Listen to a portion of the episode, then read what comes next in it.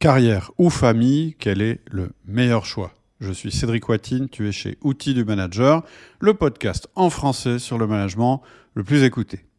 Carrière ou famille, est-ce que tu as souvent l'impression de, de, devoir te poser cette question? Si c'est le cas, je pense que ce podcast va t'intéresser.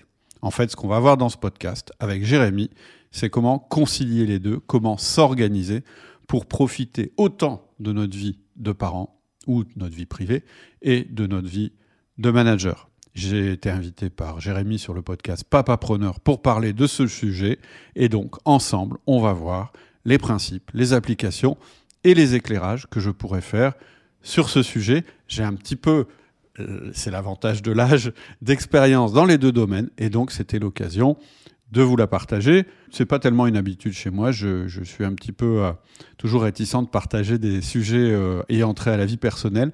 Mais là, pour le coup, je pense que c'était le sujet. Donc, on va voir ça tout de suite dans notre conversation avec Jérémy. Mais juste avant, il y a un lien en description du podcast qui va peut-être t'intéresser. Il donne accès à une série de mails qui vont te permettre de mettre en place une organisation à la fois flexible et efficace, justement pour ne plus avoir à te poser la question et ne plus arbitrer entre ta vie personnelle et ta vie professionnelle. Bonne écoute. Salut Cédric. Salut Jérémy.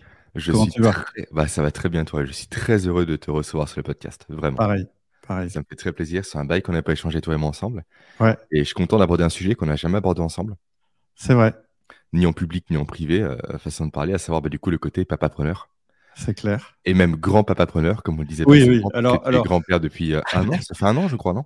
Déjà. Euh, elle, va avoir deux ans. Ouais, déjà deux ans? Oh, ça passe vite. En fait, en fait j'ai une fille qui a 30 ans déjà. Ok, d'accord. J'ai trois enfants. et donc, j'ai une fille qui a 30 ans un garçon qui a 28 et une, une, fille qui a 18 ans. Ok. Et ma compagne a trois garçons qui sont dans les âges intermédiaires entre mon fils et ma plus jeune fille. D'accord. Donc 6 euh, à la maison. Bah, Alors non, ils sont pas à la maison. mais, oui, oui, oui, ils ont été à la maison à un moment, euh, très clairement. Ouais, Ça fait du monde.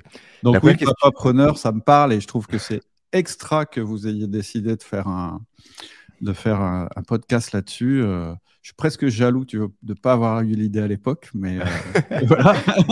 c'est vrai qu'on a, on a une grosse traversée du désert, Quentin et moi, du coup, euh, mon, associé sur ce projet-là, sur le podcast. Et on était seuls à l'époque, sans ressources, sans rien, par lui et moi. On échangeait déjà à l'époque, on s'entraidait. Et on s'est dit que le recul, peu de temps après, en fait, mais pourquoi ne pas échanger publiquement par rapport à ce qu'on a traversé, les difficultés, etc. Carrément. Et réellement dépeindre un tableau réaliste des choses en partant du postulat de base que tous les livres de productivité, méthode GTD, j'en passe, ne comporte jamais le terme d'enfant. Mm. C'est jamais évoqué. Alors qu'au final, euh, tu dois construire autour. Bien sûr. Tu peux pas le mettre en dehors, c'est impossible. Et la question que j'aime poser en premier, Cédric, tu as été papa avant d'être entrepreneur ou l'inverse? Euh, J'ai été papa avant d'être entrepreneur. Donc tu t'es lancé avec du coup des enfants déjà à charge et euh, du coup le temps que ça prend, les responsabilités que ça induit. Tout à fait, tout à fait. par contre, euh, peut-être à la différence de certains auditeurs, j'ai pas créé euh, ma première boîte, je l'ai pas créée, je l'ai rachetée. Mais, mais réellement, le process euh, est le même. Avec en plus, avec en plus, je dirais le poids, la pression que tu as quand tu as un emprunt que tu vas devoir rembourser. Et donc, par exemple, le fait que je ne veuille pas mettre ma, ma, famille en danger et que je n'avais mmh. pas d'argent particulièrement à de côté pour euh, racheter une boîte, j'ai dû, j'ai fait un emprunt. Et, un des premiers conseils que je vais donner à tous les, les papas preneurs qui voudraient racheter une boîte, c'est surtout de faire très attention à la séparation entre leur patrimoine personnel et leur patrimoine euh, professionnel. Euh, mhm. Moi, vraiment, j'avais une tranquillité d'esprit induite par le fait que j'avais été extrêmement précautionneux de ce côté-là et que je m'étais fait conseiller juridiquement pour que si j'avais un souci au niveau professionnel, c'est-à-dire si ma boîte ne fonctionnait pas, que j'arrivais plus à la rembourser, on ne puisse pas venir me chercher sur mes, peu de biens perso que j'avais. Mmh c'est très important. Bien s'entourer d'entrée de jeu, quoi, en cas de rachat d'entreprise. Ouais, c'est ça. Euh, quand il y a de l'argent en jeu, il faut faire attention qu'une euh, une défaillance euh, de l'entreprise n'entraîne pas aussi une faillite personnelle. je veux dire, déjà à titre personnel, c'est important, mais d'autant plus quand tu as des enfants, quand tu as la responsabilité des enfants. Et tu avais combien d'enfants, du coup, quand tu t'es lancé dans le grand saut d'entrepreneuriat? Quand j'avais trois enfants, j'avais trois enfants et j'ai eu une autre fille. Donc je disais tout à l'heure, aujourd'hui j'ai trois enfants, mais en fait j'ai eu quatre enfants en tout. J'ai une petite fille qui est décédée quand j'étais entrepreneur d'ailleurs, qui était polyhandicapée. Donc en fait, quand je me suis lancé dans ma vie d'entrepreneur, euh, j'avais la charge, nous avions la charge de cette petite fille handicapée qui réclamait, je dirais, encore plus d'attention euh, qu'un enfant normal. Et, voilà, donc euh, ça m'a pas empêché à la fois de réussir ma vie d'entrepreneur, comme je voulais la réussir, et aussi ma vie de papa, parce qu'une de mes fiertés, c'est d'avoir été là, en fait, de ne pas avoir été absent. Peut-être que d'autres personnes auraient pu être attirées par le fait de s'échapper en fait dans le, dans, le travail, hmm. pour pas pour pas euh, pour pas euh, faire face en fait à cette responsabilité. Et ce que je voudrais dire aussi, c'est même un thème qu'on pourrait développer, c'est que cette petite fille qui s'appelait Anouk, en fait, quelque part, elle m'a appris à euh, être à 100% présent quand je suis présent. C'est très intéressant, ouais. Hmm. Voilà. Et, et, en fait, avec une petite fille qui a une espérance de vie limitée, on savait qu'elle ne pourrait pas vivre très très longtemps, bah, tu n'as pas le choix en fait finalement. Tu dis je prends ce que je peux prendre maintenant, parce qu'en fait je ne sais pas si plus tard euh, il y aura autre chose. Et, du coup c'est une approche un peu différente de celle qu'on peut avoir avec des enfants, d'autres enfants, mes autres enfants, où là on projette, où là on se dit ouais plus tard il fera ça, ouais plus tard il va mmh. peut-être reprendre ma boîte, etc. etc. Là tu es dans une approche complètement différente. Et ça c'est une des choses euh, que j'ai apprises parce que c'est pas naturel, je pense, chez un entrepreneur de profiter de l'instant présent. Hmm. Souvent, quand on est entrepreneur, en fait, on est toujours dans l'anticipation. Et d'ailleurs, c'est extrêmement important quand tu es entrepreneur d'avoir ce sens de l'anticipation, de se dire oui, mais en fait, je suis en train, par exemple, de travailler maintenant parce que ça va générer ça plus tard, etc. Mais il ne faut pas aussi oublier qu'il y a des moments dans ta vie qui vont jamais se représenter. Et entre autres, les moments où tu es avec tes enfants. Donc, tu vois, ça se, fait que, cette responsabilité ait été, euh, je dirais, euh, importante dès le début. Quelque part, ça m'a formé, mais à vitesse euh, grand V, sur cette capacité, cette première capacité qui est n'oubliez pas que vos enfants, en fait, voilà, ils auront qu'une seule fois 5 ans, ils auront qu'une mmh. seule fois 10 ans, ils auront qu'une seule fois 15 ans, et ainsi de suite. C'est vrai que c'est un des postulats de base qui nous a poussé à créer Papa Preneur avec Quentin. Cette Carrément. notion de t'es au travail, tu penses à tes enfants, t'es avec tes enfants, tu penses au travail. Mm. Du coup, tu n'es jamais, jamais réellement présent à 100% dans chacun des aspects de ta vie. Ça te frustre constamment. Tu as des conseils justement à donner par rapport à ça pour des personnes qui sont victimes un peu de, ce fléau-là, de jamais être présent quoi? Alors, euh, moi, je, vais parler de, donc de, de, ce que finalement ça m'a apporté de devoir être un papa présent. Alors, mon, épouse de l'époque, elle était aussi très, très investie, aussi, euh, évidemment, auprès de notre, notre enfant handicapé. Mais effectivement, il n'était pas question euh, que je pense au boulot ou que je sois au boulot, même quand il fallait que, que, je sois avec ma fille. Et c'est même d'ailleurs plutôt quelque chose de personnel. C'est que je, je, me suis dit, je veux jamais avoir ce regret. Mmh. Et donc, pour moi, le, le premier critère, c'est effectivement par rapport à toi et par rapport aux regrets que tu pourrais avoir. Je pense que c'est important d'avoir ça présent. Maintenant, ça, c'est de la théorie. Je suis d'accord avec toi, Jérémy. Et c'est bien aussi de convertir la théorie en principe. Parce que quelquefois, on peut avoir la théorie, puis on n'arrive pas à, je dirais, à, mettre en place euh, euh, une vie qui corresponde. Et là, ça va engendrer de la frustration. Et donc, moi, je pense que la première chose à faire, c'est de, effectivement, de, de de s'interdire physiquement euh, de déborder euh, au niveau horaire. Parce que tu, parles de deux choses. Tu dis, on peut avoir le problème que quand on est euh, avec ses enfants, on, pense au boulot, et le problème que quand on est au boulot, on pense à ses enfants. Ok. Moi, je pense que le danger, c'est pas quand on est au boulot de penser à ses enfants. Parce que. Si on réussit la partie quand je suis avec mes enfants, je ne suis pas au boulot, eh bien, le reste, ce sera naturel. À part si on est en télétravail, etc. etc. mais je pense que ce n'est pas le sujet. Le sujet, c'est effectivement comment tu fais euh, pour, euh, pour garder du temps et de l'attention à tes enfants. Et en fait, ça, ça introduit un concept qui, pour moi, est absolument fondamental encore aujourd'hui dans ma manière de travailler, alors que j'ai plus d'enfants à la maison. c'est de compartimenter ton temps. Ça, mmh. c'est très, très, très important. Et, moi, je, pense à ça souvent. Je pense que une de mes forces, parce que tu sais, aujourd'hui, j'ai beaucoup d'activités. J'ai six entreprises, sans compter les, les, holdings et les sociétés euh, commerciales, etc. Et donc, je pense que le fait de, quand j'étais plus jeune, quand j'étais papa, de m'être entraîné à, à, compartimenter ma vie, ça m'aide aussi mmh à mener aujourd'hui mes entreprises euh, toutes de front sans jamais faire de compromis sur ma vie personnelle. Même aujourd'hui, alors que je pourrais, eh bien, euh, je ne travaille pas 12 heures par jour et je ne travaille pas 7 jours par semaine. Je ne travaille pas le week-end.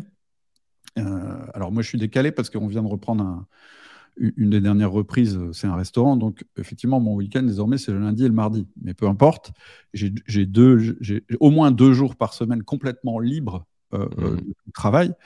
Je prends toutes les quatre semaines ou les cinq semaines une semaine de workation, j'appelle ça, c'est-à-dire des, des, des, moments où en fait je suis pas en prise directe avec mes entreprises, mais je peux travailler si j'ai envie ou ne pas travailler si, mmh et à chaque fois ça me ressource. Et donc ce concept-là, tu vois, qu'il que, est, à mon avis, impératif de mettre en place quand tu es, es, parent, en fait, quand tu as des enfants, eh bien, un des trucs qui peut t'aider à le mettre en place, c'est que ça va t'aider aussi dans ta vie professionnelle à mener plusieurs sujets de front, etc., etc. Et donc, ça va te permettre de développer une hygiène de vie et, entre autres, de compartimenter ta vie. Alors, qu'est-ce que ça veut dire au niveau macro compartimenter ta vie, ben c'est par exemple prendre la décision qu'effectivement, tu vas pas travailler les week-ends. Et moi, je connais pas un seul entrepreneur qui ait regretté de ne pas travailler les week-ends. Par contre, j'en connais plein qui ont regretté d'avoir travaillé les week-ends. Et quand j'y travaillais, ça veut dire pas de mail, euh, pas d'SMS, pas de coup de fil, etc., etc. D'être vraiment présent à 100%. Et en fait, finalement, une fois que tu réussis ça, ça veut dire aussi que tu peux réussir à ne pas travailler 12 heures par jour. Ça veut dire mmh. que tu peux te dire, bah non, moi mes journées de travail, elles commencent à 8 heures du matin et elles se terminent à 17 heures, peu importe. Ah, en fait, il n'y a pas longtemps, j'ai, enfin, je fais ça régulièrement. Quand je fais une conférence, ça m'arrive moins maintenant, je fais, je, fais plus, mais je, demandais toujours s'il y avait des triathlètes dans la salle. Et je leur disais, euh, mais comment vous faites? Parce que quand même, du triathlon, ça demande quand même beaucoup, beaucoup, beaucoup d'investissement en termes de temps. Hein, si, tu ne fais pas euh, au moins une fois par semaine, euh, tu nages pas une fois par semaine, tu fais pas au moins une fois par semaine du vélo et au moins plusieurs fois par semaine de la course, tu vas pas performer. Donc c'est extrêmement exigeant et ça prend du temps. Alors en général, j'en ai ou des sportifs de bon niveau. Et en fait, ces gens-là, je leur demande mais comment vous faites? Alors le premier truc qu'ils me disent, bah, ils disent bah, dans mon agenda, Déjà, ils ont un agenda. Hein. Si tu es entrepreneur, tu n'as pas d'agenda, tu es mal barré. Et ils disent, dans mon agenda, je mets mes rendez-vous, mes créneaux où je fais du sport. Et en fait, c'est le même agenda que l'agenda professionnel. Tu ne peux pas avoir un agenda d'un côté et un agenda de l'autre parce que du temps, tu n'en as qu'un. Donc, il faut avoir un même agenda où tu regroupes tout. Tes rendez-vous professionnels, tes rendez-vous avec ta famille, tes rendez-vous avec toi-même. Et donc, ces gens-là, finalement, ils savent que à 17h, le mardi, euh, de toute façon, il n'y a pas le choix. Il faut qu'ils aillent faire leur entraînement. Ils le traitent comme un agenda comme un rendez-vous professionnel, c'est-à-dire, je euh, j'ai pas le droit de ne pas le faire. Mmh. Et c'est normal, puisque c'est un rendez-vous avec la personne la plus importante de leur vie, c'est-à-dire eux-mêmes. Bah, tu peux avoir exactement le même, euh, la même chose avec tes enfants. De dire, moi j'ai rendez-vous avec mes enfants tous les jours, ou pas tous les jours d'ailleurs, peu importe, à 17h. Et là, je serais vraiment présent comme si c'était un agenda, un, rendez-vous professionnel. Et du coup, ces gens-là, je leur dis, alors, OK, donc dans votre semaine, vous avez des moments où vous vous entraînez, puis des moments où vous entraînez, vous entraînez pas. Et je dis, comment ça se passe? Et en fait, systématiquement, et ça a toujours, j'ai toujours eu la même réponse, je leur ai dit, quelles sont les journées où vous êtes le plus productif? Celles où vous avez sport le soir, ou celles où vous pouvez rester à la boîte tant que vous voulez? Et ça ne manque jamais Jamais, jamais, jamais. Ils me disent les journées les plus efficaces, les plus productives, celles où, je bosse le plus, c'est celles où en fait mon temps est limité. Mmh. Alors je me suis dit, tiens, c'est marrant, comment ça se fait? Comment ça se fait que quand notre temps est limité, on est plus productif que notre temps n'est pas limité? Bah, Tout simplement parce que ça nous fait prendre conscience que le temps est limité. En fait, l'être humain, il n'a pas cette conscience. On n'aime pas visualiser nos limites. On n'aime pas visualiser. D'ailleurs, c'est ça qui nous fait peur de qui nous, c'est, ça qui nous fait peur dans, l'idée de mourir d'ailleurs. Hein. c'est de se dire, mmh. en fait, mon temps sur la Terre, il est limité. Mais c'est vrai, non seulement ton temps sur la Terre, il est limité, mais ton temps de chaque jour est limité aussi. Le temps, en fait, c'est euh, la richesse la mieux répartie au monde. On a tous 24 heures par jour, mmh. quoi qu'il arrive. Après, notre liberté, c'est comment on utilise ce temps. Et donc, plus on a de maîtrise sur ce temps, plus on a de liberté. Mais, mais, mais vraiment, le premier truc euh, où il faut vraiment prendre conscience, la première conscience qu'il faut avoir, c'est cette conscience du temps. Et moi, j'aime bien représenter ça comme une espèce de, de, de, tas de blocs de temps, en fait, finalement. En fait, dans une journée de travail, dans une journée, on va dire, en dehors des heures de sommeil, tu as environ 100 blocs de, de 10 minutes. Mmh. Donc ça, c'est limité. Et puis, tu as du travail à faire. Et en général, on travaille à l'envers. En général, on se dit, bah, tout ça, c'est ma liste de travail, donc c'est ma contrainte, il faut que je fasse ça. Et ça doit rentrer dans, le temps. Et le problème dans une entreprise, c'est qu'en fait, la liste de travail à faire, elle est toujours illimitée. C'est-à-dire que d'un côté, tu as toujours des choses à faire, c'est quelque chose qui est infini, et tu essayes de faire rentrer ça dans quelque chose qui est fini et qui est ton temps. Et moi, la première chose que j'apprends aux gens pour les aider à s'organiser, je leur dis non, inversez la vision. Vous avez ces 100 blocs de 10 minutes et vous devez les miser sur les choses les plus importantes de votre vie professionnelle, mais aussi de votre vie personnelle. Et à partir du moment où tu commences à changer ton mindset, à changer la manière dont tu vois le temps, là, les choses commencent à devenir intéressantes. C'est là que tu vas prendre conscience qu'en fait, il y a certaines choses que tu dois faire et d'autres choses que tu ne dois pas faire. C'est un truc qu'on nous dit tout le temps, sauf que il faut le visualiser, il faut l'intégrer, ce truc-là. Et à partir du moment où tu réussis à intégrer ça, alors ça va beaucoup t'aider dans ta vie d'entrepreneur. Parce que tu vas te rendre compte que les choses à faire sont infinies. Donc déjà, tu vas te faire une raison, tu vas te dire, jamais je vais rentrer à la maison en disant, chérie, j'ai fini tout le travail qu'il y avait dans l'entreprise. J'ai jamais vu personne qui m'ait dit ça. Jamais. Et moi, ça m'est jamais arrivé. Quand j'arrête, c'est parce que je dois arrêter. C'est pas pas parce qu'il y a plus de travail à faire. Donc première prise de conscience, tu rentres chez toi, oui, avec des choses que tu n'as pas pu faire. Mais ça va plus loin. C'est que petit à petit, tu vas développer autre chose, qui est le levier. De te dire, je ne vais faire dans mon travail d'entrepreneur que les choses qui ont le plus de levier. Au début, quand tu es tout seul, ce sont les choses qui vont te permettre de générer de la rentabilité pour vivre. Voilà, si tu fais pas ça, bah déjà, euh, voilà, mm. es mal, ça aura des conséquences sur ta vie personnelle, etc. Mais au fur et à mesure que tu avances dans ta vie d'entrepreneur, tu vas te rendre compte que ça peut être, euh, ça peut être d'investir du temps pour créer des actifs qui vont me rapporter sans que j'ai besoin de réinvestir beaucoup de temps dedans. Et puis plus tard, tu vas dire, bah, je peux plus travailler tout seul, donc je vais devoir sous-traiter ou manager. Et donc, tu vas te rendre compte, et c'est ce dont les entrepreneurs qui ont vraiment une, qui réussissent leur vie se rendent compte, c'est qu'en fait, la chose importante, le levier le plus important, finalement, c'est le management. C'est pour ça hein, que, moi je parle de management. C'est parce que c'est le levier pour être un entrepreneur en bonne santé. Hein. Mmh et là aussi, je dirais qu'avoir des enfants, ça nous prépare aussi à faire du management. Alors, je, fais, je mets tout de suite un bémol parce qu'après, on va me dire oui, en fait, certainement que Cédric est quelqu'un qui est paternaliste avec ses employés, etc. Mais en fait, je m'en fous. Si on veut, on peut, on peut me taxer de ça. C'est pas de ça qu'on parle. C'est que il y a plein de parallèles qu'on peut faire entre le management et la responsabilité qu'on a d'élever des enfants. Il y a plein de parallèles intéressants. Après, qu'on appelle ça du paternalisme ou qu'on appelle ça de la délégation extrême, j'en ai rien à fiche, moi, en fait. C'est l'étiquette qu'on met dessus. Donc, pour moi, la première chose extrêmement importante, avant peut-être qu'on parle de management, la première chose extrêmement importante, c'est que le fait d'avoir des enfants, ça t'oblige à te structurer en termes euh, temporels. C'est-à-dire, ça t'oblige déjà à avoir plusieurs vies et à avoir des frontières bien définies entre chaque vie. Ça, c'est vraiment très, très important. il y a vraiment une éducation, je pense, à faire là-dessus pour pouvoir euh, euh, justement faire la délimitation entre les deux. Et puis ensuite, ça va te servir à l'intérieur de ton entreprise. Parce que quand tu es chef d'entreprise, finalement, là aussi, tu as différentes vies à l'intérieur de ton entreprise. Tu as la dimension stratégique, c'est une première casquette. Tu as la dimension managériale, c'est une deuxième casquette. Et tu as la dimension contribution, c'est la troisième casquette. C'est-à-dire que là aussi, tu vas devoir apprendre à compartimenter à l'intérieur de ton job. Là, je suis stratège, je réfléchis à où on va, le sens de ma boîte, etc. etc.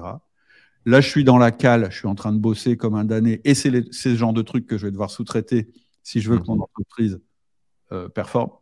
Et entre les deux, et c'est toujours la couche qu'on oublie quand on est chef d'entreprise, il y a la couche managériale. C'est-à-dire comment je fais le lien entre ma vision, ce que je veux faire, etc., et le travail qu'il va falloir faire. Bah, il faut mettre du management entre les deux. Et souvent, c'est ce que le chef d'entreprise oublie. En général, il se rend compte qu'il est en train de se tuer au travail dans la cale et qu'il faut et donc il faut qu'il remonte d'un cran, mais il remonte de deux crans, il remonte directement tout en haut.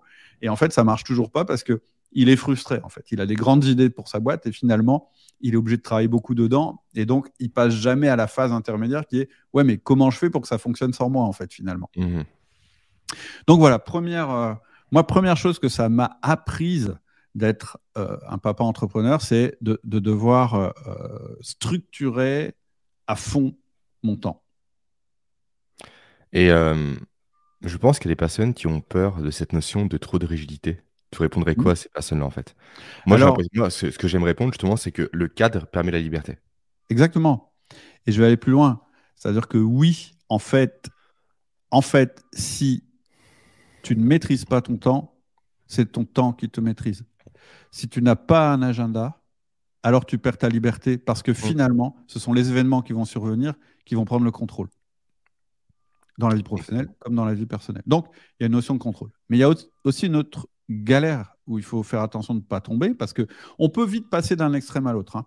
On peut vite se dire, ouais, ma vie, c'est n'importe quoi, euh, je, travaille trop, etc. Donc, j'ai un enfant, donc maintenant, il faut que tout soit euh, ultra euh, structuré dans ma vie. Et donc, tu vas te créer un agenda super rigide. Oui. En fait, il y a deux notions dans le temps. c'est, presque philosophique, mais je vais en parler deux secondes. Le temps, tu peux le voir de deux manières. Le kairos et le chronos. Le chronos, c'est le temps quantitatif. Ça veut dire comment j'optimise le moment où je travaille pour être le plus productif possible. Et ça, c'est vraiment utile. Hein C'est-à-dire d'avoir des routines, c'est ce que je disais, hein, compartimenter ton temps, c'est avoir des routines. Bah, là, je fais la direct... là, je suis dans mon rôle de dirigeant, là, je suis dans mon rôle de machin, etc. etc. En fait, ça, c'est la structuration du temps, c'est le temps que tu comptes, c'est le chronos. Mais le problème, c'est que si tu voues un culte au dieu chronos, tu vas pas laisser la place à kairos. Kairos, c'est le temps de l'opportunité. Ça veut dire que tu dois être disponible pour saisir les opportunités. Et ça, c'est important pour un chef d'entreprise. Ça veut dire que si tu structures trop ton temps, en fait, tu n'es plus disponible pour l'imprévu. Tu es trop dans l'ordre et tu laisses aucune place au chaos. Et c'est exactement ce qui se passe dans un bâtiment. Moi, je demandais à des architectes, j'ai un bâtiment, mais comment on fait un bâtiment euh, le plus solide possible pour qu'il résiste au tremblement de terre? Et eh ben ils disent il faut qu'il soit souple le bâtiment, il faut qu'il puisse jouer, il faut qu'il puisse. Et eh ben ton agenda c'est la même chose. On peut vite passer d'un extrême à l'autre, je le disais tout à l'heure, c'est-à-dire être dans un truc, une gestion complètement chaotique de son temps, c'est-à-dire une non-gestion, et puis se dire oh non non non non, je peux pas, donc je vais prendre une méthode d'organisation et la méthode classique, c'est GTD, Getting Things Done. Et là, tu vas structurer à mort. Et le problème, c'est que quand tu structures à mort, tu as exactement le symptôme que tu viens de me dire, c'est le, le, syndrome de la prison. C'est en fait, ouais, enfin, moi, je ne suis pas entrepreneur, je ne suis pas devenu entrepreneur pour avoir une vie de militaire, quoi, finalement. Et en réalité, et c'est là que tout à l'heure, euh, j'insistais sur la notion de levier. Ce qui doit être dans ton agenda, c'est juste les meilleurs leviers, rien d'autre. Mmh Très intéressant. Et en fait, un agenda, en fait, moi j'aime bien, je sais pas si tu vois ce que c'est un jeu de taquet. Si, si, je vois très bien. C'est comme un puzzle. En, fait, c'est un truc où tu dois déplacer des éléments pour, euh, pour euh, représenter euh, comme un puzzle. Un, ouais, c'est une image avec des cases qui sont mobiles et il reste juste une case vide, en fait, simplement. Voilà, il reste une case vide. Déplace. Et donc, le niveau, je dirais, le plus. Le, plus haut qui, fait que, que, que, le jeu est difficile, c'est quand on n'enlève qu'une seule case, parce qu'il mhm. faut tout bouger à chaque fois. Et plus tu enlèves de cases, et finalement, plus c'est facile de réorganiser le truc. Un agenda, c'est pareil. Donc en fait, dans ton agenda, il faut que tu fasses attention à ce qu'on appelle un taux de saturation. Et, là, c'est vraiment perso. Il y a des gens qui fonctionnent très bien. Alors, qu'est-ce que c'est le taux de saturation? C'est le rapport, le ratio entre mon temps programmé, celui qui est dans mon agenda, et le temps disponible. Il y a des gens qui fonctionnent bien avec un taux de saturation à 80%. Moi, non. Moi, il me faut quasiment 50% de taux de mhm. saturation. Ça veut dire que ce qui est prévu à l'avance dans mon agenda, je fais attention que ce soit jamais supérieur à 50% de mon temps disponible. Ok. Et là, tu as le meilleur des deux mondes. Tu as Chronos et Kairos, et tu as de la réactivité. Et du coup, dans ce temps-là dispo, tu inclus le temps de tes enfants, le temps de sport Ou est-ce qu'il est programmé celui-ci? Du coup, il est programmé, ah, bah précédemment, mais comment il compte par rapport à ton travail? Alors, moi, moi, ce que je conseille, c'est déjà démarrer par limiter ta journée. Oui. Ça, Parce que c'est ce qui marche le mieux pour avoir le temps de travail. Donc, tu te dis, ben, ta journée de travail, j'entends. Mm. Donc, tu dis, par exemple, moi, euh, à 6 heures du matin, je commence. Je ne sais pas, hein, quel est ton... ça dépend aussi de ton chronotype. Je crois que tu as, as, des choses là-dessus. on, a déjà échangé là-dessus, mais voilà, des gens qui sont plutôt en forme le matin. Et voilà, en gros, imaginons, bah, tu dis, ben, moi, mes journées de boulot, ça, ça commence à 6 heures, euh, mais ça finit à 16 heures. Donc ça, mmh. c'est tac, c'est le truc, ça bouge pas, c'est comme ça. Et donc, c'est à l'intérieur de ce temps que tu as euh, créé, que tu as délimité, que tu vas mettre tes rituels, que tu vas mettre tes compartiments de travail. Mmh Et moi, c'est ma façon de faire. Après, il y a des gens qui veulent travailler. Après, c'est à géométrie variable. Ce qui compte, c'est bien maîtriser les paramètres. Et moi, à l'intérieur de ça, eh bien, je vais me saturer à 50%. Parce que je sais que, et de temps en temps, il va arriver que non, tout d'un coup, je me sature à 70%. Et là, c'est le moment où je commence à me dire, c'est bizarre, je me sens pas bien en ce moment, je me sens pas disponible pour les, pour les gens qui ont besoin de moi, etc. Et là, je, je vais regarder mon agenda et systématiquement, je vais dire, ah bah ouais, c'est clair, je me suis laissé euh, un petit peu emporter. Donc, qu'est-ce que je dégomme dans mon agenda pour garder un rythme de vie qui corresponde à la vie idéale? Donc, après, est-ce que tu programmes les rendez-vous avec tes enfants? Oui, non. Moi, je pense, mais c'est une opinion personnelle. Quand tu as des jeunes enfants, ben non, c'est plutôt des plages horaires. Et puis, tu vas avoir des accidents. C'est-à-dire que ton gamin, il devait faire la sieste, puis en fait, il ne la fait pas. Donc, euh, OK. Est-ce que tu as prévu un agenda qui permette que tu te réorganises très, très vite Moi, aujourd'hui, si tu veux, oui, je programme. Pourquoi? Parce que aujourd'hui, mes enfants, euh, ils, sont, euh, ils, sont autonomes, etc. Donc, si je veux les voir moi, moi, un truc que j'aime beaucoup, c'est inviter euh, un de mes enfants à déjeuner, tu vois. Et je l'ai mmh. fait euh, depuis qu'ils sont euh, ados, hein, parce que je trouve que c'est un moment convivial et on est vraiment, c'est vraiment l'instant présent et puis on échange, etc., etc. là, en ce moment, j'ai une fille qui, qui passe, qui fait la conduite accompagnée, mais qui est étudiante en même temps. Donc, un samedi sur deux, on a notre petit programme, on fait une heure de conduite, une heure de sport ensemble, on va à la salle, et puis après, une heure de resto. et moi, quand je ressors de là, je suis complètement euh, épanoui parce que j'ai. Voilà. Et, tu vois, donc après, c'est chacun, c'est chacun comme il sent. Mais je pense que si on regarde le truc de base, pour moi, le truc de base qu'il faut mettre en place tout de suite, c'est effectivement que tes journées aient une limite temporelle. Mmh Ou si c'est pas possible, au moins plusieurs journées par semaine. Et puis qu'à l'intérieur de ces journées, il y ait de l'espace soit de l'espace pour du business pas prévu, soit de l'espace pour un imprévu avec un jeune enfant. super intéressant, c'est comme ça que je procède également à mon niveau.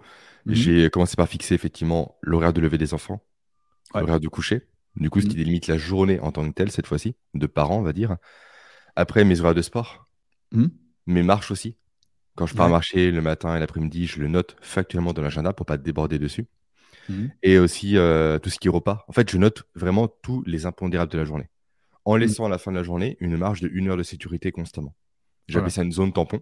Comme ça, s'il y a un imprévu, je peux le mettre ici. S'il n'y a pas d'imprévu, c'est du temps supplémentaire que je peux m'accorder soit pour avancer, soit pour faire autre chose, soit pour me détendre, pour faire du sport et j'en passe. Tout à fait. oui, je te rejoins à 100%. Il faut, cette vision-là. Il faut cette vision-là. Ouais, ouais, tout à fait. Et alors, il y a un deuxième effet qui se coule. Ça, c'est intéressant. Moi, moi j'en ai pas eu conscience tout de suite. En fait, je ne m'en suis pas rendu compte, je l'ai conscientisé plus tard.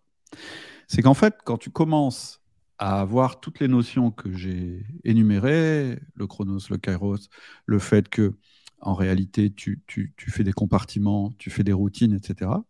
Il y a un nouveau truc qui apparaît, euh, c'est qu'en fait tu te rends compte que du temps, oui, c'est limité jour par jour, mmh. mais en même temps, si tu as organisé et structuré tes routines, si tu n'as pas pu terminer le travail aujourd'hui, c'est con ce que je vais dire, mais en fait c'est important. Si tu n'as pas pu terminer le travail aujourd'hui, c'est pas grave.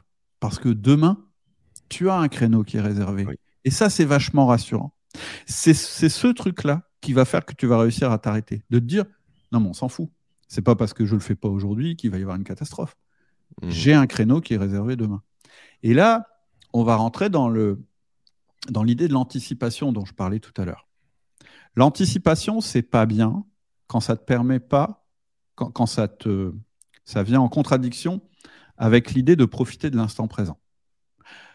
Mais au contraire, l'anticipation, c'est intéressant quand tu es toujours un peu en avance par rapport à ce que tu as prévu de faire. Mhm. Et moi, ça, c'est une grande source de, sérénité. Par exemple, dans mon activité outil du manager, on, fait régulièrement des lancements, de formations, de machins, de trucs comme ça. Moi, j'adore qu'on ait tous une semaine d'avance ou deux semaines d'avance. Parce que c'est ça qui va te permettre de te dire bah non, là, en fait, euh, finalement, euh, j'ai pas réussi, j'ai pas été bon. Tu vois, ce matin, euh, juste avant qu'on se parle, je voulais enregistrer une vidéo sur l'antifragilité, ou, plutôt sur les revenus passifs. Mhm. Et j'avais, j'étais super dynamique pour la faire, et finalement, c'est pas terrible. Mais je m'en fous, c'est pas grave, parce que c'est pas urgent. On est en avance. Et donc, je la ferai après et ça marchera, euh, et ça marchera tout aussi bien. Je la ferai même mieux. Et finalement, c'est ça, c'est le deuxième effet qui se coule, c'est qu'une fois que tu t'es créé tes petits rituels, tes petites routines qui se répètent, tu as cette notion de maintenant, j'ai le droit de me planter une fois, puisqu'il y a toujours mmh. du temps qui va revenir après. Et cette notion aussi de je peux m'écouter. Mais j'ai passé ah, une mauvaise nuit, je suis fatigué, je suis malade, je peux écouter mon corps, me reposer pour ah rebondir. Là où bah quand tu es en flux tendu, malheureusement, tu dois t'imposer des tâches que tu ne veux pas faire, que tu fais donc mal, que tu regrettes, etc. C'est clair. Cette flexibilité-là est nécessaire aujourd'hui. Et d'autant plus euh, nécessaire pour toi qui as des jeunes enfants en bas âge, parce que la nuit, elle est, on n'est jamais trop sûr qu'elle va bien se passer. Et, d'ailleurs, c'est vrai pour le sport. C'est pas parce que tu es un peu moins performant sur ta séance d'aujourd'hui que c'est grave. Ben non, il y aura une séance demain, une après-demain, etc. Elles sont programmées. Mmh. Donc, tu es beaucoup plus cool. Et donc, c'est pour ça que quand on me dit Ah ouais, mais non, mais avoir un truc tout programmé, etc., ça t'enlève de la liberté, je, réponds Mais non, n'importe quoi. Ça te donne de la liberté. Avec le bémol il faut juste faire gaffe de ne pas tomber du côté où on penche.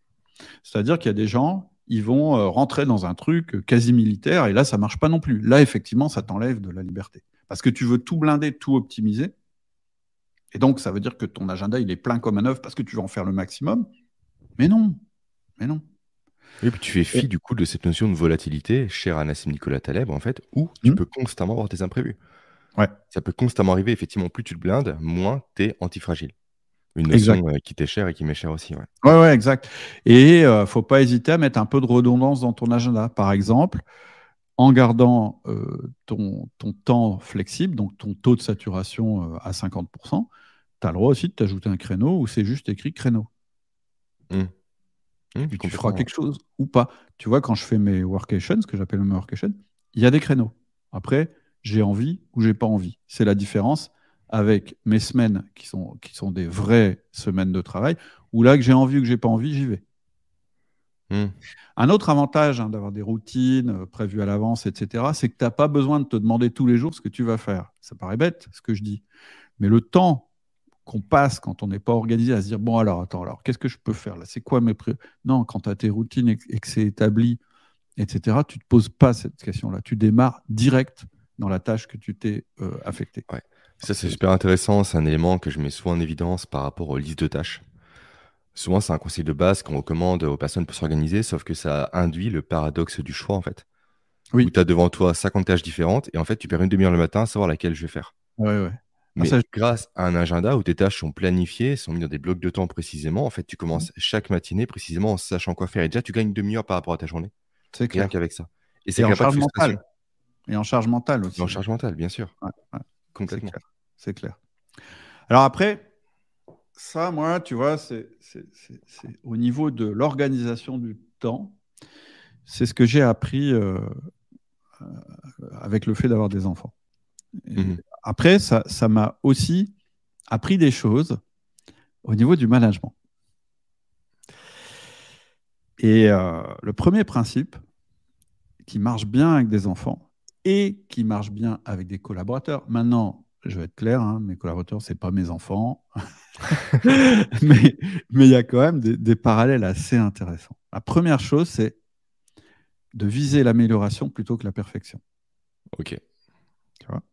Hmm. Ça, c'est extrêmement important, à titre perso, à titre euh, de parent et à titre de manager. J'ai un ami qui dit objectif de maîtrise versus objectif de résultat. C'est ça. En fait, on maîtrise le processus, pas spécialement le résultat. C'est ça. Ou on se dit, je. Alors, effectivement, euh, on se fixe des objectifs. Hein. Mais moi, moi j'en suis un peu revenu à. C'est-à-dire qu'il faut se fixer des objectifs pour avancer, c'est clair. Mais la vitesse à laquelle on va les atteindre, je dirais que euh, par, par rapport à ce que j'étais peut-être quand j'ai commencé à travailler, j'y suis un petit peu revenu. Je me dit, ce qui compte en fait dans la vie, et c'est vrai aussi avec les enfants, c'est que le monde n'est pas parfait. Tes enfants ne sont pas parfaits. Et tes collaborateurs ne sont pas parfaits. Donc, avec un enfant, évidemment, tu projettes avec un enfant. Tu te dis, bah, ce serait bien qu'il soit autonome. Ce serait bien qu'il il, gagne bien sa vie. Ce serait bien que, je sais pas moi, il, ait une bonne santé, qu'il soit fort en sport, etc., mmh. etc. Puis assez vite, tu te rends compte que bah, ça va pas forcément aussi vite que tu l'avais prévu. Et c'est pas grave. Pourquoi? Parce que ton enfant, tu l'aimes. Et finalement, tu prends en compte ses qualités, ses défauts, et tu les aimes, autant ses qualités que ses défauts. Et finalement, tu vas pas. Enfin, moi, je pense que c'est le truc de, vos enfants ne sont pas vos enfants, hein, de, Khalil Gibran, c'est-à-dire euh, un enfant, c'est comme euh, une flèche tu peux, euh, tu, peux euh, donner la direction, tu peux donner l'impulsion, mais une fois que la flèche est partie, c'est lui qui, c'est lui qui, va atteindre ou pas la cible. Et quelque part, c'est pas grave. Et donc, je pense que le fait d'avoir des enfants, moi, je trouve que c'est vachement équilibrant pour un manager. Pourquoi? Parce que ça lui fait prendre conscience que on peut pas. Euh, on a des moments où on est plus ou moins performant. On a des moments où on est plus ou moins en forme, on a des moments où on va plus ou moins vite par rapport à nos objectifs, et il faut faire preuve de bienveillance vis-à-vis de nos collaborateurs. Alors la bienveillance, c'est vraiment un terme avec lequel j'ai du mal, parce qu'on en parle, on en parle, et en fait, on dit jamais, c'est un, concept valise. Tu, tu, sais, c'est le genre de concept où, euh, bah, euh, bah, je vais te poser la question, est-ce que tu es contre, pour ou contre la bienveillance? Bien sûr, ça va rien dire. va dire bah, pour, ah sauf qu'en fait, tu vas pas mettre la même définition. définition derrière. Et donc, en fait, quand tu vas euh, imposer quelque chose à ton collaborateur, il va dire bah non, tu n'es pas bienveillant. Puis, toi, tu vas dire bah si, je suis bienveillant parce que. Et voilà. Et donc, moi, j'aime bien, la, j'aime bien la notion d'exigence bienveillante. C'est-à-dire que, comme avec tes enfants, avec tes collaborateurs, il faut que tu aies une exigence. C'est quand même ton job, que ce soit ton job de papa ou d'ailleurs ou ton job d'entrepreneur, tu te dois d'être exigeant. Parce que euh, c'est ça quand même qui fait avancer. Tu es exigeant avec toi-même, tu es exigeant avec les autres. Mais après, il faut être bienveillant. Et c'est toute la différence entre viser l'amélioration plutôt que la perfection. Ce qui va compter, c'est que demain soit mieux qu'aujourd'hui et, et, que hier euh, soit moins bien qu'aujourd'hui. Et c'est juste cette notion-là. Et je trouve que là aussi, ça permet d'être plus euh, détendu avec ses enfants et plus détendu avec ses collaborateurs. De se dire non, mais ce qui compte, c'est qu'il s'est amélioré avec ses capacités. Mmh. Et comment tu le mesures, ça? Déjà, est-ce que tu le mesures? Oui, Alors, Autant au niveau entreprise, je vois comment on peut le mesurer, mais des enfants, c'est plus compliqué. pour être très clair, moi, moi, non, non. Alors, avec mes enfants, c'est vrai, je mesure pas. oui, ce serait bizarre qu'elle ait un tableau Excel de suivi des performances des enfants. Quoi. non, non. Mais il y a quand même quelque chose qui est intéressant avec les enfants. Alors après, moi, c'est mes principes d'éducation. Et en fait, finalement, c'est aussi les principes que, que j'applique dans les boîtes. Euh, moi, j'aime bien avoir peu de principes, mais être euh, très. Euh, mettre beaucoup de force dans chacun des principes. Mmh Et je pense que c'est beaucoup plus facile d'éduquer par les principes plutôt que d'éduquer par la contrainte. C'est-à-dire que c'est un peu du même ordre que est-ce que tu manages par le pourquoi ou est-ce que tu manages par le comment L'idéal, euh, quand tu fais du management, c'est de manager par le pourquoi. C'est-à-dire qu'avoir suffisamment formé tes collaborateurs, avoir créé une culture où tu n'es pas besoin de contrôler le comment, parce que ça, c'est à eux que ça appartient, c'est-à-dire comment ils vont réussir, mais à l'intérieur de principes que tu as mis en place. Et parfois, euh, en fait, quand tu parles trop du comment avec un collaborateur, tu tues la motivation. Mhm. Et avec un enfant, c'est pareil. Quand tu dis à un enfant, voilà, on fait comme ça et tu vas faire exactement comme ça, tu tues la motivation. Ton enfant, ce qu'il a envie de faire à un moment, c'est te surprendre. Te surprendre parce qu'il fait les choses mieux que toi. Ou te surprendre parce qu'il a trouvé une manière de faire les choses à laquelle toi, tu n'aurais pas pensé. Et eh ben, dans, dans le monde de l'entreprise, c'est pareil. Si tu laisses cette marge de manœuvre à tes collaborateurs, ils vont progresser plus vite.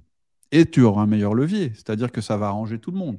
Eux, ils vont être plus performants à leur manière, à une manière qui, leur appartient. Et toi, tu vas leur apporter plus de reconnaissance parce que tu vas leur dire ça, c'est toi qui l'as fait tout seul. Et finalement, moi, je trouve qu'il y a un très fort parallèle avec l'éducation des enfants. Complètement. Et puis je trouve que cette notion de pourquoi est très puissante parce que si on impose que des comment, crée un cadre très strict. Là, je parle des enfants qui mmh. empêche l'autonomie des mmh. enfants. Moi, j'ai mon dernier fils, il a 17 mois, il vide seul le lave-vaisselle. Mmh. Il enlève les verres, il les enlève, etc. Il a 17 mois, il marche tout juste. Pourtant, il le fait, il est autonome par rapport à ça. Et il, est super fier. Manger. Il est super fier. Et nous aussi, on est fiers. Et en plus, c'est vrai que d'instinct, aujourd'hui, en, Occident, si on, globalise un peu les choses, on a tendance à vouloir limiter les enfants par rapport à tout. Et le paradoxe qu'on a, c'est qu'on achète des dinettes aux enfants avec des faux couteaux, des faux fruits, des faux légumes, mais on ne les laisse pas toucher aux vrais éléments, aux mmh. vrais couteaux, aux vrais fruits. je dis pas en autonomie, bien sûr, vous faites à côté, mmh. mais grâce à ça, on peut les autonomiser, les responsabiliser. Et en plus, mine de rien, ça en fait plus tard des adultes aussi beaucoup plus autonomes. Et responsables. Ils progressent beaucoup plus. Et responsables aussi. Ils connaissent les conséquences de leurs actions. Un mmh. enfant qui tombe, c'est pas grave en soi. C'est même bien. C'est en tombant qu'on se relève. C'est comme ça qu'on apprend. C'est par l'échec qu'on apprend. Et effectivement, il y a très en management. Comme, en management. C'est pareil. Et il y a un super livre par rapport à ça que je ne peux que recommander qui s'appelle Parents chasseurs-cueilleurs. C'est une personne qui a justement une euh, journaliste, je crois, de base euh, américaine, qui est partie voir les tribus ancestrales encore existantes pour voir comment eux élèvent leurs enfants. Et qu'est-ce qu'elle constate? Elle constate pas de crise, une autonomie rapide, une propreté rapide, et surtout le fait que l'enfant est câblé de base pour aider la famille. Parce mmh. qu'au niveau évolutif, ça peut s'expliquer. L'enfant, qu'est-ce qu'il veut? C'est être intégré dans le groupe. Donc pour ça, il veut aider le groupe, il veut se sentir utile rapidement. Parce qu'un être, à l'époque, hein, qui n'est pas utile, forcément est mis de côté. Il est mmh. exclu, donc forcément, ses chances de survie diminuent. L'enfant, mmh. il veut quoi? Il veut survivre. Donc forcément, il veut aider papa, maman. Il veut être comme eux, il veut les aider un maximum. Sauf qu'on met des barrières aujourd'hui. Touche pas, touche pas ceci, touche pas cela. Et c'est vrai qu'en management, c'est pareil. On a la tendance naturelle à vouloir trop, contrôler les choses pour que ce soit comme nous on le fait. En fait, en fait on, veut effectivement être intégré dans le groupe, ça c'est vrai. Euh, mais on veut aussi être reconnu dans le groupe pour notre individualité et pour les choses qu'on a apportées au groupe. C'est-à-dire qu'il y a les deux notions. Souvent, on oppose ces deux notions. D'ailleurs, on les mmh. oppose en politique, on les oppose. Voilà. On dit, bah, soit tu es collectif, soit tu es individualiste. Et en réalité, fondamentalement, la nature humaine, en tout cas dans nos cultures, après, moi je connais moins les autres cultures, mais je pense que c'est quelque chose qui est même euh, physiologique, je pense que c'est même mhm. quelque chose qui est biologique. C'est que finalement, on a besoin des deux. Oui, on a besoin d'un collectif à, l'intérieur duquel on œuvre, on a besoin d'interconnexion, on a besoin de ça, tout ça, mais notre individualité, c'est-à-dire ce qu'on apporte au groupe que les autres n'apportent pas, c'est extrêmement important aussi parce que ça justifie notre position dans le groupe et la reconnaissance du groupe vis-à-vis de nous.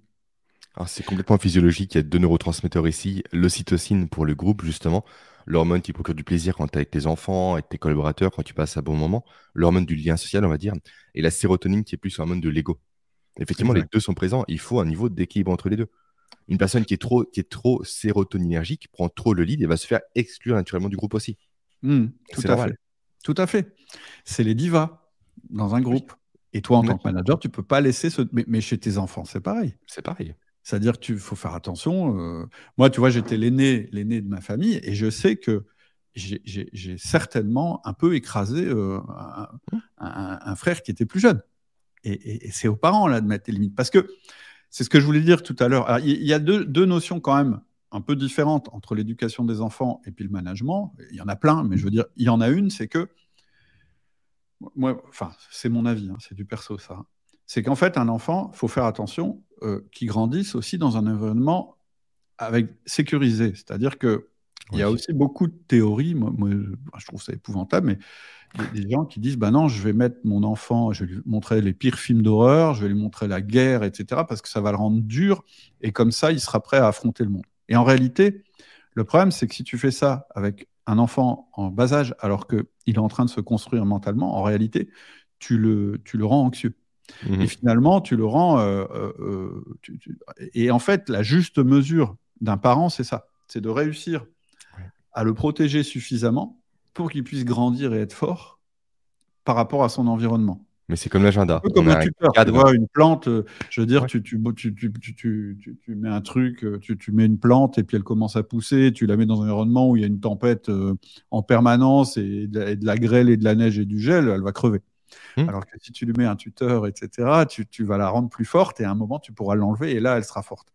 Et donc, voilà, tu peux pas tout à fait faire le même parallèle avec, avec, avec, avec des collaborateurs. Par contre, ce que tu peux prendre en compte avec tes collaborateurs et qui est très important à prendre en compte, c'est qu'on a des moments où on est fort et on a des moments où on peut être en difficulté.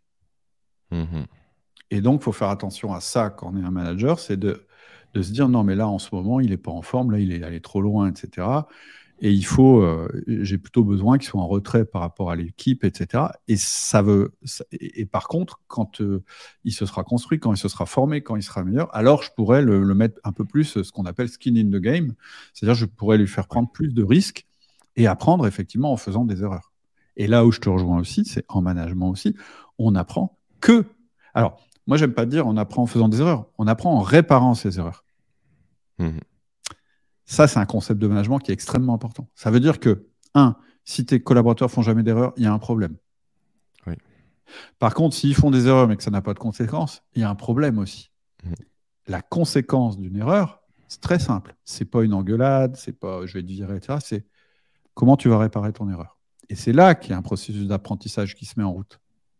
Mmh. Et c'est là que le manager ou le parent intervient pour montrer l'erreur et expliquer pourquoi l'erreur est survenue. En fait, il est en train de poser un principe. Il est en train de poser un cadre.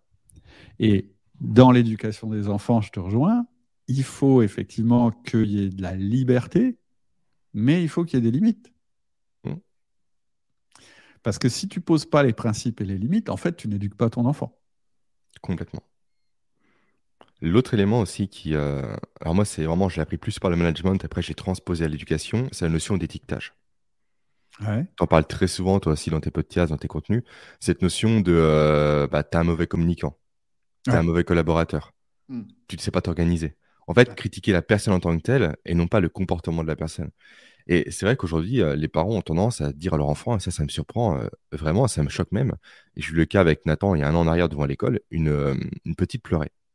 Mhm. Et sa maman lui a dit Arrête de pleurer, t'es pas belle. Ah la vache En fait, le cerveau humain est programmé pour coller par rapport aux étiquettes qu'on va lui accoler. Donc forcément, un collaborateur qu'on lui dit pas bon en communication va forcément régresser en communication. C'est naturel, c'est instinctif. L'idée du cerveau, c'est de réduire ce qu'on appelle l'erreur somatique. Donc l'écart entre l'énergie dépensée pour atteindre une tâche et l'énergie réellement qui va être dépensée. Donc mmh. forcément, on se dit directement, tu es un mauvais communicant. Pourquoi le cerveau humain qui veut économiser de l'énergie va se mettre en branle pour en faire un bon communicant, sachant d'avance pour lui comme quoi la personne sera mauvaise Mm. ça ne marchera pas. Et sans ça, tu le dis très souvent toi aussi par rapport à tes podcasts. L'idée, c'est de critiquer, entre guillemets, le comportement et mm. non pas la personne. Et je crois que mm. tu as un protocole par rapport à ça en termes de management. Est-ce que tu peux le, partager? Cette notion d'en fait, quand tu fais ça, Moi, ça me laisse penser ça. Ça s'appelle le feedback, en fait. En fait, le feedback, c'est un processus. Alors, il faut repartir un petit peu, euh, j'irais, prendre un petit peu de, dimension. Et, moi, je, pense que le feedback, ça a encore plus d'importance dans le monde d'aujourd'hui, mmh en, termes d'entreprise. Dans le passé, en fait, c'était un petit peu euh, comment, comment, comment un marché évolue. Eh bien, les entreprises les moins performantes meurent et les entreprises les plus performantes euh, se développent. OK? Donc, une entreprise, pour qu'elle puisse fonctionner et ne pas mourir à l'intérieur d'un marché, c'est-à-dire être antifragile, on se disait, bah, en fait, c'est quoi l'antifragilité finalement? Bah, C'est de supprimer les éléments les plus fragiles de l'entreprise et de renforcer les éléments qui peuvent devenir euh, plus euh, robustes par mmh rapport au marché. Et donc, on disait, bah, c'était la méthode de Jack Welch, hein, qui est très connue, on dégomme 30% euh, chaque année des collaborateurs les moins performants et on, récompense les 30% plus performants et on fait rentrer, voilà. Et, et, mmh. finalement, on va avoir une équipe qui est toujours meilleure. OK ça marche, hein, euh, ça a marché, ça a eu marché. euh, ça marche plus. Oh, ça marche moins bien. Pourquoi ça marche moins bien? Bah Parce que, on le voit bien, on a une pénurie euh, de, de, de, talents au niveau du marché de l'emploi et finalement, euh, les gens ne sont, pas, sont plus prêts à se faire traiter de cette manière-là. Et puis, voilà, ça tue quand même un petit peu l'esprit d'équipe. Quand tu sais qu'en fait, systématiquement, on va dégommer 30% des moins bons, mmh bah, n'hésite pas à filer un petit coup de canif à ton, à ton collègue pour qu'il qu'il fasse partie des moins bons, puisque sinon, c'est toi qui vas dégager. Mmh. Et pourtant, il faut continuer à être antifragile. Alors, comment on fait? Comment on fait dans ce contexte-là? Bah, On va plus regarder les personnes les moins performantes. On va regarder les comportements les moins performants, ce qui n'est pas la même chose. C'est-à-dire qu'on va se rendre compte qu'à l'intérieur de quelqu'un, il y a une série de comportements. Certains qui sont performants, certains qui ne sont pas performants. Et donc, le job du manager, c'est plus d'éliminer les gens non performants euh, pour les remplacer par des performants, c'est de prendre les gens comme ils sont, de repérer leurs comportements performants et de les renforcer positivement, et de repérer leurs leur comportements non performants, et de les ajuster. Exactement comme tu éduques un enfant, finalement. Un enfant, tu vas voir qu'il a des. Voilà, il, teste tout, un enfant. C'est ça qui est agréable et qui est drôle. C'est que tu, le vois vraiment sous tes yeux faire des trucs, tu dis ah non, non, non, il ne faut pas qu'il fasse ça, et donc tu vas corriger. Et puis il va faire des choses formidables, et là, tu vas le féliciter. Alors, avec un adulte, c'est pas pareil. Euh, J'irais très longtemps, en fait, notre système d'éducation, il était basé sur euh, euh, punition-récompense. Et du coup, dans l'entreprise, on était aussi sur système punition-récompense. Là non plus, ça marche plus, ça. Donc, en fait, moi, j'aime bien le modèle du feedback. Et le modèle du feedback, c'est très simple. C'est de dire, OK, j'ai une équipe, elle est composée de personnes, mais à l'intérieur de cette équipe, chacune de ces personnes a des comportements que j'observe.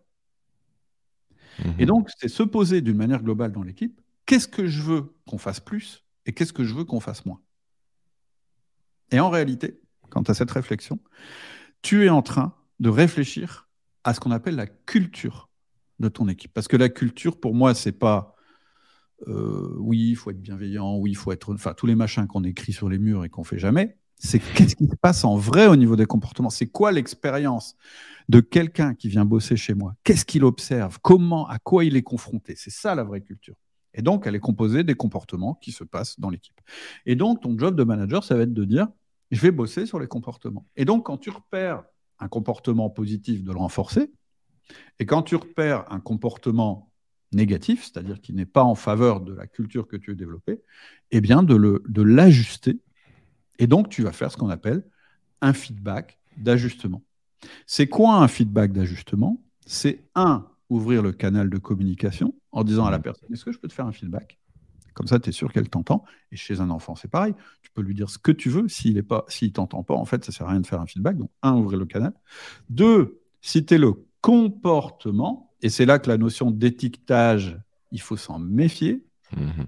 on va parler après du fonctionnement du cerveau si tu veux, mais ton réflexe, en général, ça va être d'étiqueter. Parce que ton cerveau, il est fait pour analyser ce qui ne va pas et il analyse 500 euh, comportements, il, analyse 500 indices visuels, auditifs, etc. en 3 minutes. Et toi, tu n'en as pas conscience. En fait, tu es bombardé d'informations et ton cerveau va te sortir un truc à la fin qui va te dire lui, c'est un fainéant, ou lui, c'est un tir au flanc, ou lui, il est dangereux, ou lui, il est bien. Sauf qu'il ne faut pas en rester là. On n'est pas euh, des, primates. Donc, il faut se dire, mais pourquoi je pense ça? Pourquoi machin, il ne me plaît pas? Ah, il ne me plaît pas parce qu'il fait ça, parce qu'il fait ça, parce qu'il fait ça, parce qu'il fait ça. Factuel. Donc, quand tu vas faire un feedback à machin, tu vas te dire, je ne dois pas l'étiqueter, je ne dois pas lui dire, toi, tu es fainéant. Je dois lui dire plutôt, exemple, euh, tu arrives systématiquement 5 minutes en retard. Systématiquement. Et encore, systématiquement, c'est dangereux parce que c'est peut-être pas tout à fait vrai. Mm. Donc, l'idéal, c'est de dire quand tu arrives à 9h05 pour prendre ton poste au lieu de 9h, le fait de dire quand tu, ça évite le jugement, ça t'oblige à citer euh, un fait.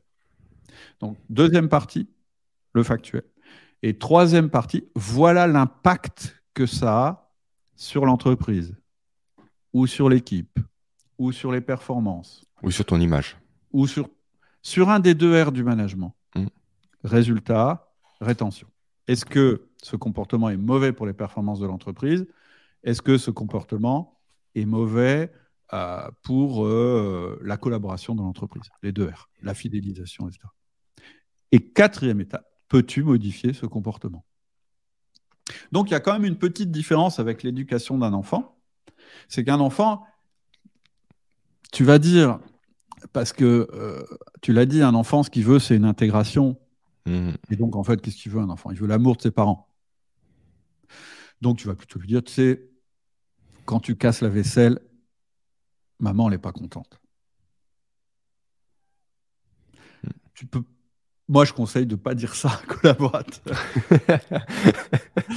je pense que tu parles à un adulte, et donc, c'est plus responsabilisant de lui expliquer des conséquences, en fait, qui vont à l'encontre de la communauté dans laquelle il œuvre, qui est l'entreprise.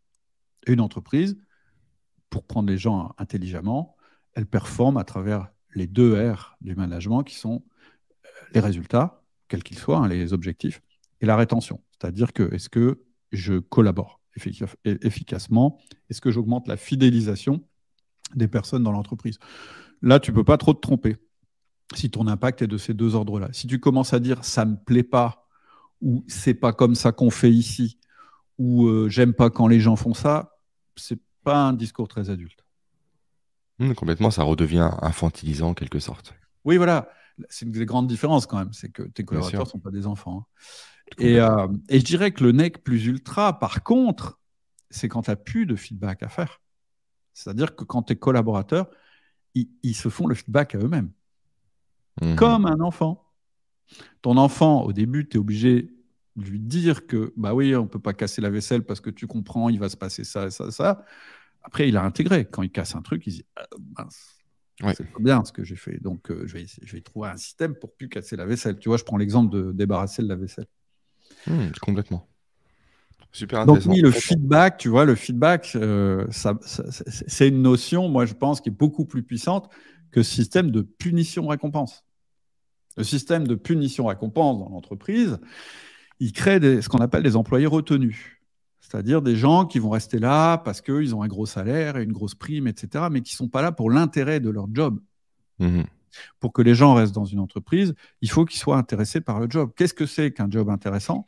C'est un job où tu es reconnu, on en a parlé tout à l'heure, c'est-à-dire reconnu, ça veut dire deux choses. Hein. Ça veut dire à la fois accepté par le groupe et à la fois important pour le groupe. Donc ça veut mhm. dire je suis un individu qui compte pour l'entreprise. Et la deuxième notion, c'est je progresse tous les jours. C'est-à-dire que je deviens de meilleur en meilleur en restant dans cette entreprise. Je me sens progresser constamment. Donc c'est ce que permet du coup le feedback en mettant en évidence le comportement qui a induit l'erreur. Et une fois que tu as suffisamment travaillé le feedback, alors tu peux passer au coaching, qui est une autre forme euh, de, management, qui est pour moi la forme ultime de management. Mmh, tu vas guider la personne, tu vas donner les ressources nécessaires pour atteindre un résultat identifier à l'avance avec elle. Tu vas lui donner un œil extérieur. En fait, mhm. tu vas lui dire, tu vois, euh, là, tu es dans une phase de progression, c'est super, etc. Ou ah, là, c'est plus compliqué, etc. Et aussi, tu vas écouter la personne. Elle va te donner ses feedbacks elle-même. Tu auras pu à les générer. Et pour un enfant, c'est pareil. Ouais. on y revient, mais on peut coacher son enfant. Quoi. Oui. On voit effectivement qu'il est maladroit ou autre. Nous, effectivement, on fait ça avec Aurélie. Euh, notre premier fils euh, a des problèmes de posturologie, notamment de proprioception. Il se cogne souvent, etc. Il a hérité ça de moi, très clairement. Et euh, on bosse du coup sa posturologie avec des exercices à faire tous les jours. Effectivement, on n'est pas en mode coaching, mais effectivement, on a identifié un comportement qui peut porter préjudice à court, moyen, long terme pour lui. Et mhm. on tâche de prendre les ressources nécessaires. On se forme pour ça, pour mhm. l'aider. Mhm. Donc, c'est un coaching un peu déguisé en quelque sorte. On n'est pas à lui dire précisément, Nathan, qu'est-ce que tu veux comme ressource? Il n'a pas encore le développement cognitif pour le savoir. Mais on l'aide en fait. On identifie précisément les points de blocage pour l'aider à les dépasser par la suite. Tout à fait. Et donc, et donc, tu vois là, moi, moi c'est ça. Et, faisant ça avec ton enfant, ça t'aide aussi dans, ton rôle d'entrepreneur et vice-versa. En fait, en fait c'est ça. Ce que, ce que je voulais dire aussi, le dernier truc, le dernier principe que je voulais dire, c'est que tu peux pas connaître. Euh, enfin, il y a deux choses. En fait, quand tu élèves un enfant, tu te rends compte que tu peux pas complètement comprendre quelqu'un, y compris ton enfant. Mm.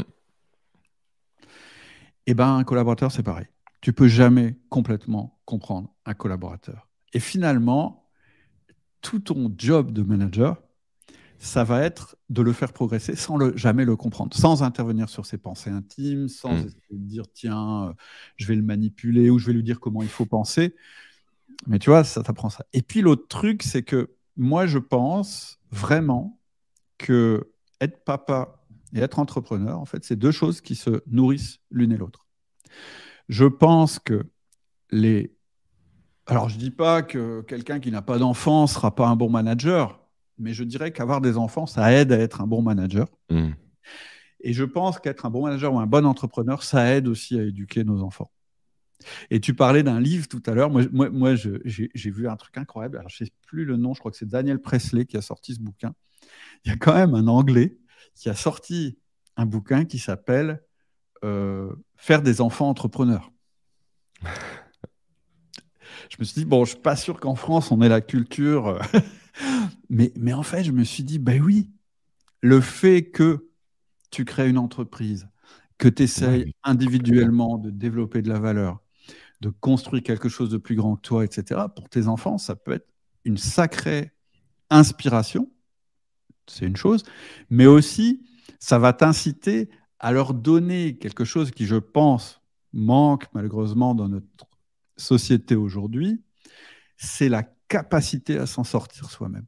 Mmh moi, je, suis un peu concerné, consterné même par moment, par, euh, dans notre société, le fait qu'on oublie facilement que oui, oui, il faut, être collectif, oui, peut-être c'est nécessaire qu'il y ait des mouvements collectifs pour faire évoluer la société, mais avant tout, il faut savoir se prendre en charge soi-même, et je pense que c'est le rôle de l'éducation, de pouvoir s'en sortir soi-même.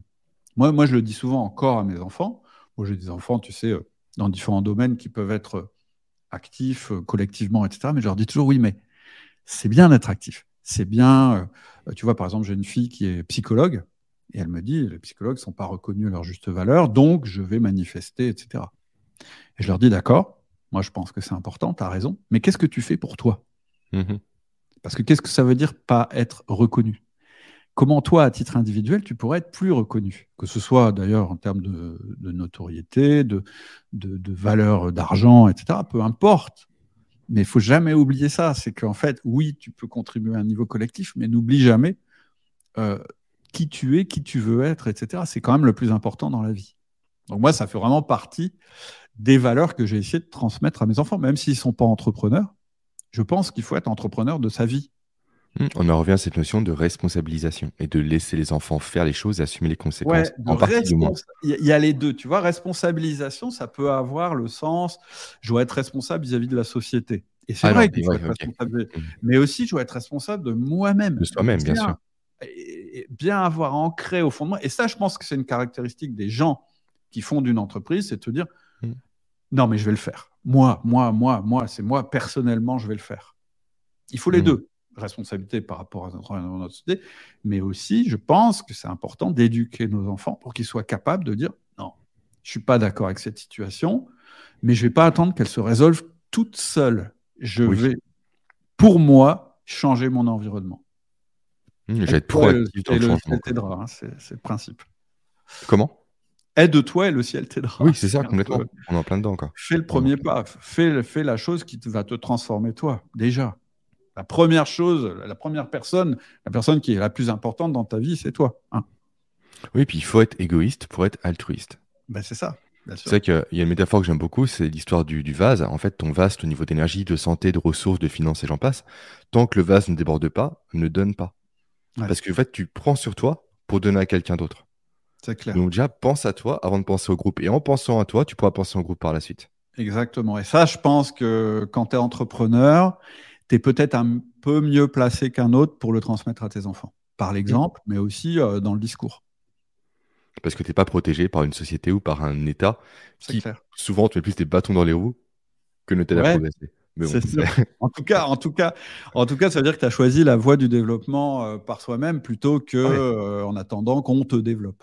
Mmh, mais comme pour les sportifs, qui également font ce chemin-là. Mmh. Tout à fait. Oui, oui, oui. C'est la même démarche. Mais en fait, tu vois, donc en fait, ce que je veux dire, c'est qu'effectivement, c'est formidable d'être papa et d'être entrepreneur à la fois parce que c'est extrêmement euh, pas compatible, mais ça, ça, se nourrit l'un l'autre. C'est mmh. extrêmement complémentaire. C'est ça que je voulais dire. Complètement. Merci Cédric. Un grand plaisir. Vraiment, j'ai adoré cet échange et cet épisode. Et au final, on a balayé les quatre piliers de ODM, ouais. outil de manager, au travers de la parentalité. Donc, c'est assez drôle de faire le parallèle entre les deux. Et tu l'as très bien fait d'ailleurs. C'est extra. Est-ce que tu as un mot de la fin à rajouter par rapport à. Non, en fait, c'est ce que, c'est, ce que je veux dire. Je... Vraiment, moi, mon mot, vraiment, mon, conseil euh, fondamental par rapport à un papa qui serait entrepreneur, c'est un, c'est pas incompatible. Et donc, euh, vas-y, quoi. Le, moment que tu passes avec ton enfant, il, ne reviendra pas. Il se reproduira pas. Mm.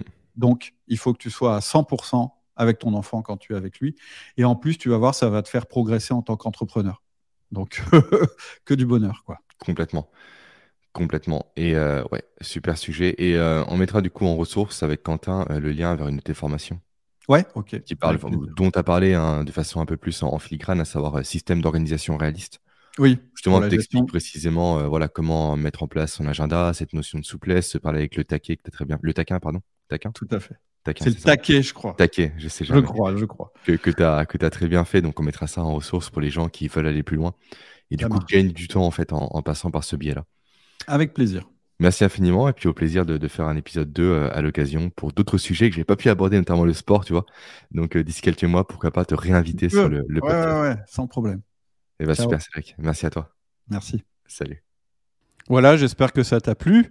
Euh, moi, j'ai adoré cette conversation avec Jérémy. C'est toujours un, énorme plaisir de discuter avec lui. Je te rappelle que j'ai fait une petite série de mails absolument salvatrice. Si jamais tu as des problèmes pour arbitrer entre ta vie perso et ta vie professionnelle, ou tout simplement si tu, as du mal à t'organiser. Et pour euh, accéder à cette série de mails et avoir mon système d'organisation réaliste, il suffit que tu cliques sur le lien qui est en descriptif. À bientôt.